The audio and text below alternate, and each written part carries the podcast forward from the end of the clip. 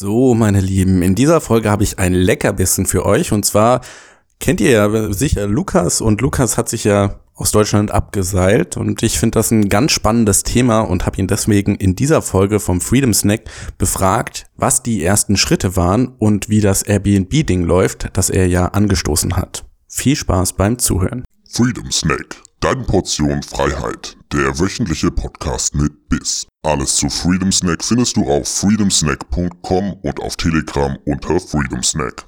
Ja, hallo Lukas. Hi Alex, grüß dich. Ja, grüß dich auch. Wir unterhalten uns heute ein bisschen über ein Thema, in dem du dich eigentlich sehr gut auskennst, und, und zwar das Auswandern.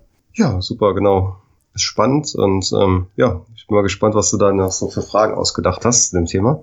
Genau, ich bin nämlich auch so am Überlegen immer, eigentlich Deutschland ist eigentlich ganz schön, ne? die Infrastruktur und die Hygiene und so weiter ist ganz gut. Am Internet könnte sich noch was bessern, aber was mich stört in Deutschland ist halt die, diese Steuerzahlen. Und wenn ich jetzt das mhm. richtig verstanden habe, ist da ein Weg darum, diese Flaggentheorie, dass man sich halt ja nicht weniger als oder weniger als 180 Tage in Deutschland aufhält im Jahr und auch seinen Lebensmittelpunkt außerhalb des Landes hat und so weiter. Und du mhm. bist wenn ich das jetzt richtig verstanden habe, jemand, der sich diese Theorie genommen hat und in die Praxis umgesetzt hat. Stimmt das?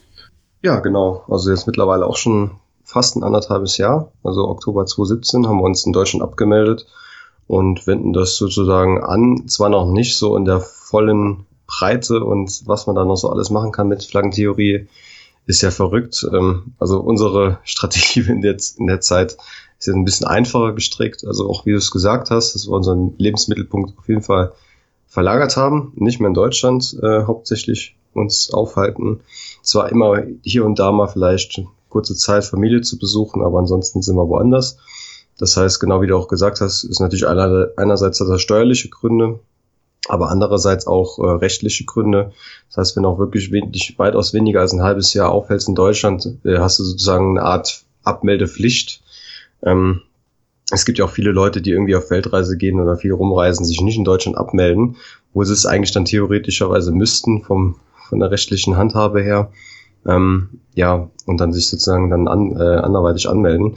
Aber es gibt natürlich auch noch einen, einen Weg drumherum, weil Deutschland gibt es nicht diese Pflicht, sich nochmal irgendwo anmelden zu müssen mit der Abmeldung. Also da brauchst du keine Bescheinigung von einem anderen Land. Da gibt es halt auch Länder wie Frankreich oder Großbritannien, die ähm, dann sozusagen den Nachweis verlangen, bei der Abmeldung, dass du dich auch irgendwo anders wieder anmeldest. Das ist natürlich eine schöne Sache, weil dann ja, kannst du einfach quasi rumreisen und äh, überall ein Touristenvisa machen.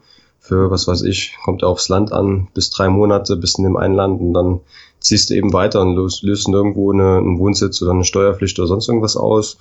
Und so kann man das natürlich auch, wenn man online sowieso arbeitet und nicht auf einen Ort, an, an einen festen Ort gebunden ist, kann man das gut umsetzen und schnell umsetzen auch so.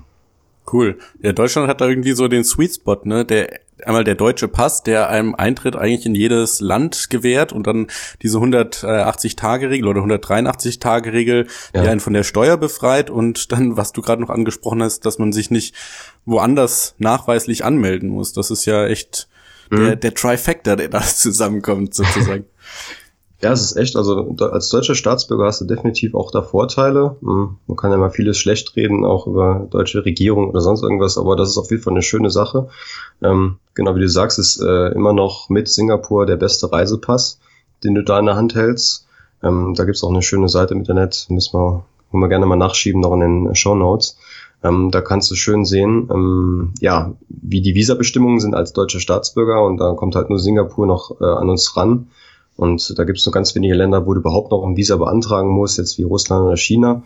Von den großen Ländern, der Rest ist mittlerweile eigentlich meistens visafrei. Das heißt, du kannst einfach ins Land einreisen, bekommst ein On-Arrival-Ticket und auch meistens wirklich ziemlich lange. Wir sind jetzt aktuell hier in Südamerika und auch hier jetzt in, zum Beispiel in Kolumbien ist 90 äh, Tage Standard, drei Monate schon ziemlich lange ist.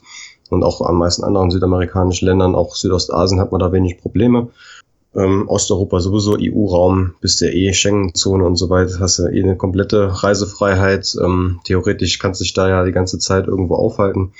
Ähm, ja, das ist auf jeden Fall schon ein starker Reisepass und ähm, ja, cool. Auf jeden Fall kann man dann gut nutzen, äh, um viel rumzureisen und ja, das mal einfach anzugehen. Also ein sehr reizvoller Gedanke, nur wenn man so, oder wenn ich so fantasiere über die schöne Zukunft, man könnte dann an der Karibik irgendwo am Strand sitzen, ähm, kommt aber auch irgendwo gleich so diese Angst mit dahin, irgendwie so diese Existenzangst, ja, wie finanziert man sich überhaupt und was ist denn der erste Schritt, wenn man das in die Tat umsetzen möchte? Das ist, glaube ich, eine sehr individuelle, individuelle Frage, auch wo die Person steht, die sich dafür interessiert. Äh, was sind die Hintergründe? Was treibt einem dazu, aus Deutschland rauszugehen? Gibt es da Pull und welche Push-Effekte gibt es da? Ist ja sehr unterschiedlich bei Leuten. Die einen wollen es unbedingt, zieht es halt in die Wärme, die anderen ähm, sehen vielleicht im Ausland bessere Ch Karrierechancen oder was weiß ich. Ähm, deswegen ist es immer die Frage, wo steht die Person, wie weit hat die schon äh, Ressourcen, also sich aufgebaut, im Online Geld zu verdienen oder das, ähm, ja, egal welchen Branchen und vielleicht hat ja auch mit, äh, hat die Person ja auch schon große Unternehmungen in Deutschland sitzen, dann stellen sich nochmal ganz andere Fragen, wie kann man diese Unternehmung verlagern ins Ausland, dass das alles glatt äh, auch abgewickelt wird. Äh, deswegen ist immer die Frage ist sehr individuell, individuell, deswegen kann ich da jetzt leider nicht so allgemein sagen, wie man es angeht. Also Erzähl ähm, doch mal, wie du es angegangen bist. Ja, also bei mir war es so, ähm, ich bin ja auch mit meiner Freundin Larissa zusammen jetzt komplette Zeit auch schon unterwegs. Ähm, wir, also ich war am Anfang ziemlich der, äh, der Treiber dahin, das so zu machen. Habe mich halt mit den ganzen Themen so auseinandergesetzt zunehmend. Ich hatte ja ein Studium gemacht, dann später noch eine äh, kaufmännische Ausbildung, habe in dem Betrieb auch weitergearbeitet und in der Zeit habe ich mich immer mehr mit den Themen beschäftigt, wie eben zum Beispiel von Staatenlos CH, Christoph Feuermann, ist ja sicherlich vielen Leuten auch ein Begriff und auch gleichzeitig so Sachen wie DNX, digitalen Nomadenszenen und so, da kann man ja sich viele Sachen rausziehen aus den ganzen Zirkeln. Und das habe ich auch in der Zeit intensiv gemacht, viel gelesen, viel Bücher und viel äh, mich informiert über die ganzen Themen. Und ja, also ähm, bist ja auch ein kleiner Krypto-Freak.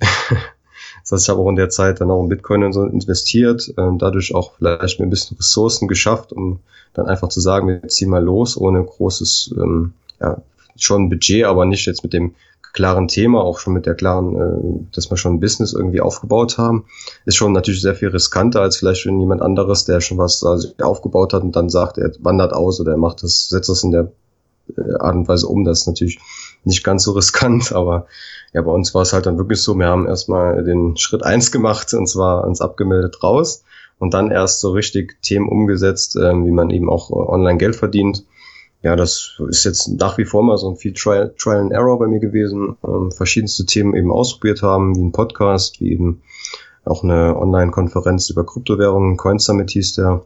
Dann auch später eine Airbnb-Wohnung mir eingerichtet in ähm, Serbien, was man dann auch relativ gut so gestalten kann, dass man nicht vor Ort sein muss und, und auch äh, passiv äh, Einnahmen, äh, Einkommen generieren kann. Und ja, so geht's halt immer weiter. Also es sind jetzt auch nochmal neue Themen und Projekte und Gedanken, Ideen, die man hat, die man dann auch versucht umzusetzen.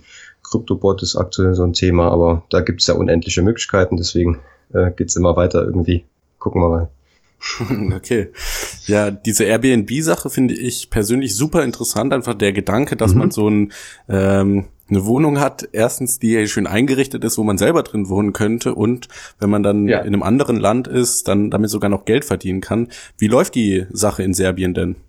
Ja, also wir hatten das letztes Jahr im Sommer dort eingerichtet. Das war so, hm, keine Ahnung, sagen wir mal Mitte, Ende Juni, Juli bis August, Anfang August. Dann hat es so gestanden. Es hatte so gewisse Probleme gegeben mit der Umsetzung. Teilweise Termine wurden nicht eingehalten und so. Dann, bis wir dann wirklich die Wohnung mal fertig eingerichtet hatten, hat es schon ein bisschen gezogen. Aber so mittlerweile hat man jetzt schon einige, äh, in den einigen ja, schon fast vier Monate jetzt oder auch länger, haben jetzt schon einige Bewertungen gesammelt. Viele Gäste, also allermeisten sind sehr, sehr zufrieden gewesen äh, mit uns und haben uns noch gute Bewertungen gegeben und jetzt mittlerweile, müsst ihr es auch nochmal nachschauen, keine Ahnung, sind schon 40, 45 Bewertungen. Wow. Im Schnitt 4,7 Sterne, also schon ziemlich gut von 5.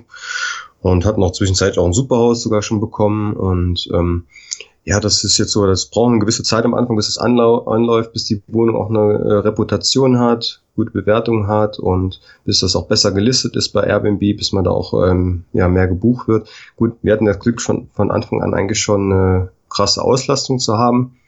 Also bis äh, Januar hatten wir wirklich so äh, nahezu 100% Auslastung mit den Buchungen. Jetzt im Januar hat man jetzt schon gemerkt, so Dezember, Januar, Februar, jetzt in Winterzeit ist schon krass weniger Nachfrage.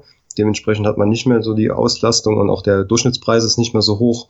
Das muss man natürlich auch mit einkalkulieren, dass sowas auch saisonal in gewisser Weise auch ne, Kosten und Kostenfaktor natürlich auch. Ne, Strom braucht man mehr im Winter und so. Ja, das muss man alles ein bisschen mit kalkulieren und die Erfahrung muss man auch sammeln, ähm, um da auch mit äh, profitabel zu arbeiten. Aber dementsprechend, jetzt haben wir Ende Februar, äh, freue ich mich natürlich umso mehr jetzt auf den kommenden Sommer um da mal so richtig zu sehen, was da geht und mit welchen preislichen Höhen man dann kommt noch bei, bei der Nacht, äh, bei der deswegen, also da haben wir noch viel Erfahrung zu machen mit. Wir hatten schon viel, viel gemacht, aber deswegen bin nach wie vor immer noch gespannt, wie es weitergeht. Okay, ja, das hört sich super an. Wenn die Gäste euch gut bewerten, wie ist es denn umgekehrt? Weil wieder eine Angst, die mir da kommt, ist, man hat irgendwie Gäste, die einem die Wohnung kaputt machen oder die Sache mit mhm. dem mhm. ähm, Host, der vor Ort äh, die das Airbnb pflegt, läuft nicht so gut. Wie ist die Erfahrung da von dir? Ja, ja, ja, klar. Das sind natürlich auch Erfahrungen, die wir jetzt gemacht haben, wo teilweise eben die Gäste sich nicht an Hausregeln halten oder an die einfachsten Spielregeln, sage ich jetzt mal. Ähm, ja, das ist so ein Prozess. Also wenn ich überlege, wie ich meinen allerersten Gast da hatte in der Wohnung, da war ich noch richtig aufgeregt und ähm, ja, hatte so einen Kontrollzwang auch so ein bisschen gehabt, ne? Und auch so Misstrauen. Das ist echt auch ein Prozess mit einem selber, bis man da mal so ein bisschen mehr klarkommt mit der Sache und auch ein bisschen mehr so die Routine hat und merkt, okay, da ist im Großen und Ganzen passiert eigentlich nichts.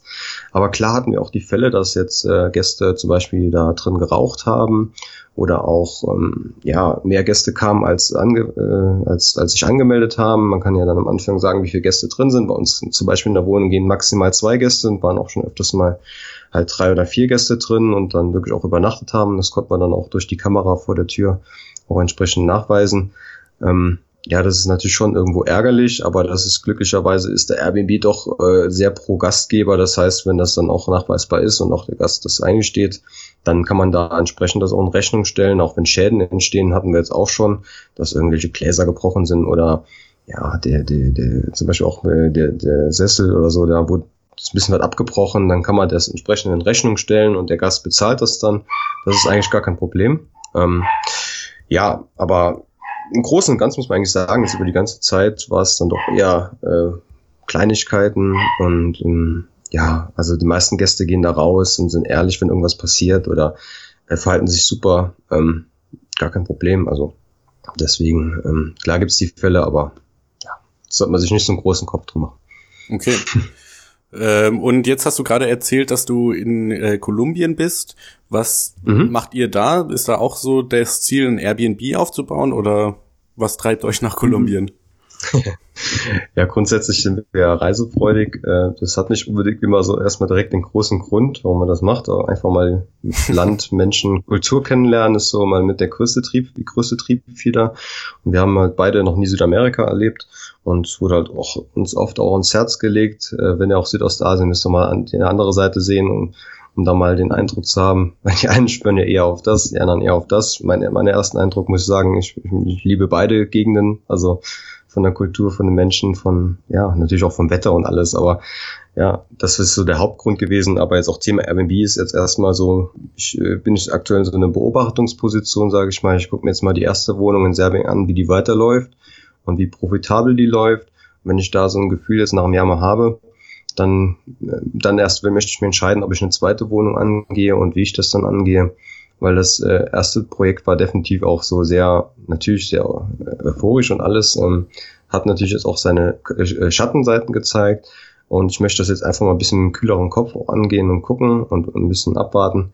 Äh, deswegen also wird das jetzt auch hier in Kolumbien erstmal nicht äh, der Fall sein. Aber ja, mal schauen, was passiert. Also wenn das, wie gesagt, wenn das äh, soweit positiv weiterläuft, dann kann ich mir schon vorstellen, dass das nochmal aufbauen, nochmal, nochmal neues, eine neue Wohnung aufziehe, ja. Okay, ja, cool. Und vielleicht noch als abschließende Frage, was hast du jetzt so über das, äh, die letzte Zeit, wo du ausgewandert bist, gelernt, vielleicht über dich oder über die Welt oder über andere Kulturen? Was war da so eine Sache, die dir in den Kopf kommt, die am prägnantesten war? Wow, gute Frage ja, ja, vielleicht wirklich so ganz plakativ gesagt, dass doch äh, Deutschland nicht der Nabel der Welt ist. Ja, ich meine, es leben 80 Millionen Menschen, es gibt wie viele Milliarden auf der Welt. ist ja doch eher nur so eine kleine Gruppe. Und dass man schon merkt, wenn man in anderen Kulturen, in anderen Gegenden ist, dass da einfach die Welt nicht so schlägt, wie der typisch Deutsche vielleicht tickt und dass es einfach ganz anders ist. Und ja, dass die Leute eine ganz andere Erziehung haben, ganz anders aufgewachsen sind. Und die Selbstverständlichkeiten, die ich vielleicht auch noch tief in mir drin habe, so wie ich aufgezogen wurde, wie ich aufgewachsen bin, da einfach überhaupt keine Rolle spielen, dass es ganz anders ist. Also so Pünktlichkeitsgefühl oder auch generell so eine Mentalität, so eine Ruhe, so eine Gelassenheit, so eine Grundfreundlichkeit, so eine, ja, auch vielleicht äh, ja, sich äh, ruhen und auch Freundlichkeit, Höflichkeit. Das heißt jetzt natürlich nicht, dass die Deutschen das Gegenteil äh, davon sind oder so. Aber die haben da einfach noch eine ganz andere, vielleicht einen ganz anderen Zugang zu, zu, zu so Themen. Also wenn ich jetzt gerade Südamerika hier sehe, ähm, völlig normal ist, dass man eben eine halbe Stunde vor einer Kasse steht im Supermarkt. Das ist für dich völlig normal und die ähm, machen da äh, wirklich mit Liebe, scannen die da jedes einzelne Teil ab, äh, was die da so machen. Ne?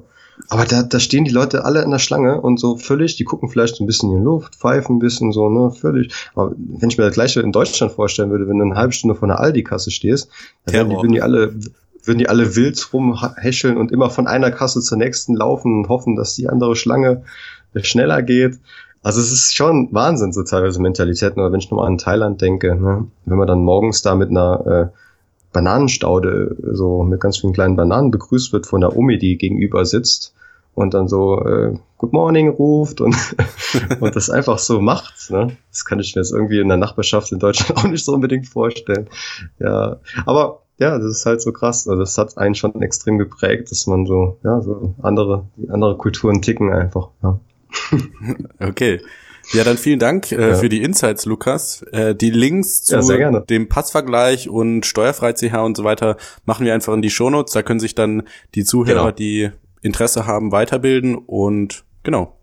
Genau, auch zu dem Airbnb-Kurs und sowas, was ich auch noch gemacht habe. Das ist auf jeden Fall auch noch sehr cool von Bastian Barami. Können wir auch noch mit reinhauen. Ja. Gut. Ansonsten vielen Dank fürs Gespräch. Ja, hat Spaß ja. gemacht. Danke dir.